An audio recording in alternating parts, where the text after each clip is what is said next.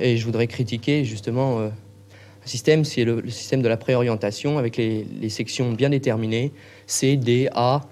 Il faudrait une section assez polyvalente qui permette justement aux élèves qui n'ont pas d'orientation précise de pouvoir changer et bifurquer assez facilement. Cette licence de droit, est-ce que vous savez seulement où elle vous emmènera? Non, dès 18 ans, on puisse déjà nous orienter et dire plus tard, bon, ben, tu seras cadre moyen, plus tard, tu seras ingénieur, plus tard, tu seras directeur. À 18 ans, on ne peut pas le savoir.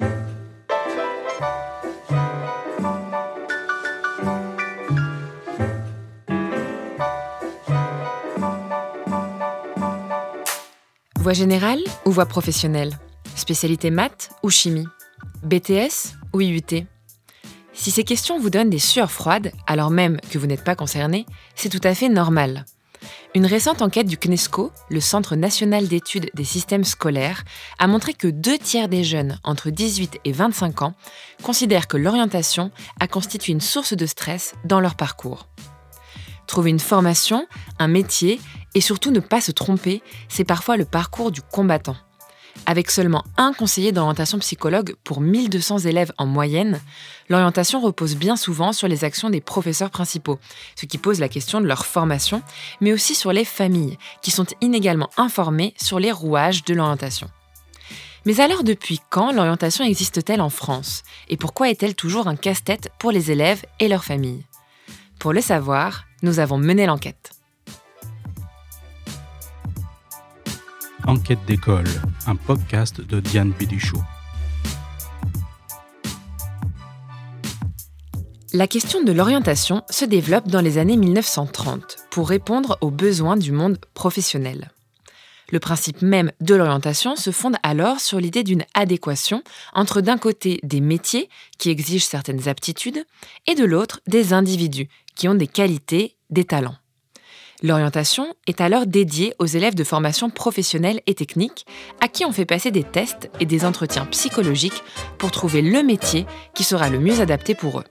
L'hiver qui nous aide à chauffer. Le charbonnier. Qui arrose la rue l'été. Le cantonnier. Les lois, qui sait bien les voter. Le député.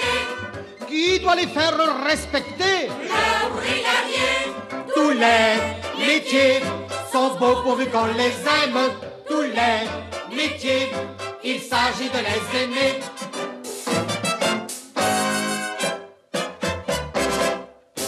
Dans les années 1960, la scolarité obligatoire s'allonge, passant de 14 à 16 ans. Et le système éducatif est alors réorganisé en deux filières, avec d'un côté la filière générale et de l'autre la filière technique. À partir de ce moment-là, orienter signifie répartir les élèves dans l'une ou l'autre des filières, en fonction de leur performance scolaire et de leur goût. La vie, c'est comme un chemin. Chacun a le sien, qu'il doit d'abord trouver avant de s'y engager, en sachant surtout où il veut aller, à quoi il veut parvenir. La maîtrise d'un métier. Parce que posséder une qualification quand les temps sont difficiles, c'est encore la meilleure chance de trouver un emploi l'enseignement technique se donne les moyens de préparer sérieusement à la vie professionnelle. Il débouche sur l'avenir.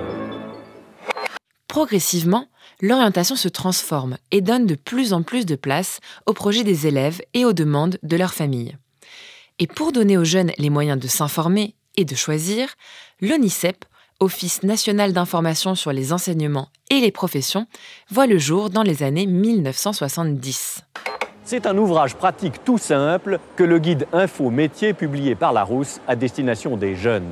Il présente plus de 200 professions classées en 14 grands domaines tels que la nature, la justice, le spectacle ou le commerce. Pour chacune d'entre elles, une description détaillée, la liste des qualités requises et la formation appropriée.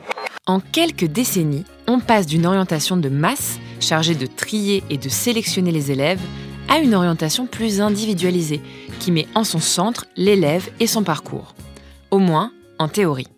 Mais face à l'orientation, tous les jeunes ne sont pas encore égaux.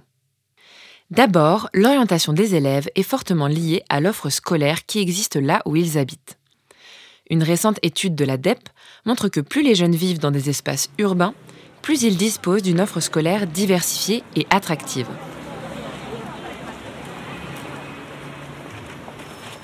A l'inverse, pour les jeunes qui vivent dans des espaces ruraux, les moins denses et les plus éloignés des centres urbains et universitaires, l'offre est moins diversifiée et plus spécialisée dans des formations courtes et professionnelles. De plus, le coût financier et l'éloignement du lieu d'études représentent de véritables freins, en particulier pour les jeunes filles qui vivent en milieu rural. Dans les petites villes, c'est compliqué parce qu'on a moins d'opportunités, on a moins de, personnes autour de nous, tout simplement. Euh, les arts, euh, c'est surtout basé dans les grandes villes comme Paris, etc. Donc, il euh, faut pouvoir se déplacer, c'est pas toujours facile. La première fois que j'ai entendu parler de chemin d'avenir, c'était dans mon établissement. L'équipe est venue nous présenter leur sujet. Ça m'a bien plu parce que j'habite en campagne et il n'y a pas beaucoup de métiers que je voudrais faire en campagne. Donc, il faudrait que j'aille en ville et je ne sais pas où aller. Si l'orientation diffère entre les jeunes des villes et ceux des campagnes, elle est aussi une affaire de genre. De la même manière qu'à l'école, certaines disciplines sont considérées plus féminines et d'autres plus masculines, cette division sexuée se poursuit dans les choix de formation, à la fois du fait de stéréotypes, mais aussi du fait d'une anticipation du monde du travail, comme l'explique la sociologue Marie Durubella. Et là, je pense que parler de stéréotypes, là encore, c'est un peu réducteur. Les jeunes anticipent le monde du travail tel qu'il est. Vous allez faire des cours ou des, séances à des jeunes en disant aux filles allez, allez toute direction, il n'y a pas de problème, etc. Elles sortent de l'école, elles voient dans le bâtiment, un immeuble en construction à côté, elles voient que des hommes. Et en plus, elles n'ont peut-être pas envie d'y aller parce que c'est des métiers difficiles. C'est encore une autre question. Donc elles voient le monde tel qu'il est. Les parents voient le monde tel qu'il est. Donc c'est pas que du stéréotype, c'est aussi de la réalité. Enfin, l'orientation est aussi une affaire de performance scolaire. Alors même que les discours sur l'orientation mettent au premier plan la connaissance de soi, les goûts, les choix, ce sont finalement les notes et les dossiers scolaires des élèves qui comptent pour leur orientation post-bac, puisque Parcoursup est basé exclusivement sur les notes de première et de début de terminale. Cette sélection par les notes vient accentuer l'anxiété des jeunes, qui pensent que leur vie est toute tracée en fonction de leur bulletin scolaire. C'est ce que montre la sociologue Cécile Van de Velde, qui met en avant le sentiment d'urgence que connaissent les jeunes Français dès la fin de troisième, puis en seconde, pour trouver une voie, un métier, avec l'idée que ce choix est définitif. On a créé des parcours marqués par l'urgence et la compression des choix. C'est-à-dire qu'il faut se placer vite et bien.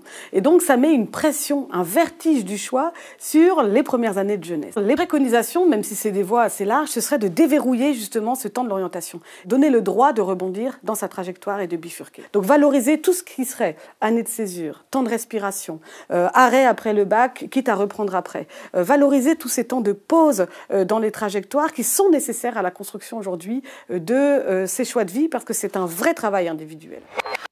Permettre aux jeunes de faire évoluer leurs projets, de rebondir, c'est aussi une nécessité économique. Selon une étude de 2017 de l'Institute for the Future, 85% des métiers du futur n'existeraient pas encore. Ce qu'il faut, c'est plutôt donner aux jeunes des clés pour être capables de faire des choix et de se former tout au long de leur vie.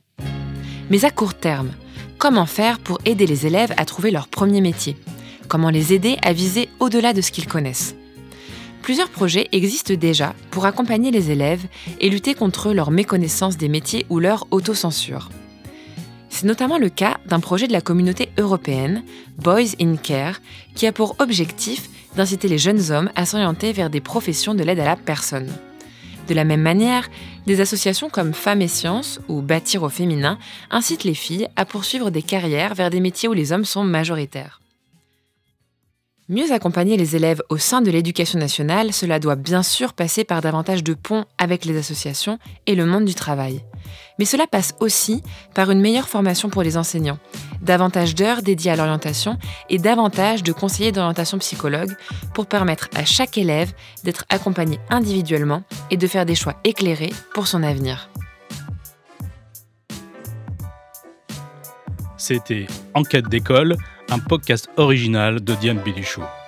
Pour aller plus loin, retrouvez toutes les références et articles sur la page de l'émission. Rendez-vous dans un mois pour le prochain épisode.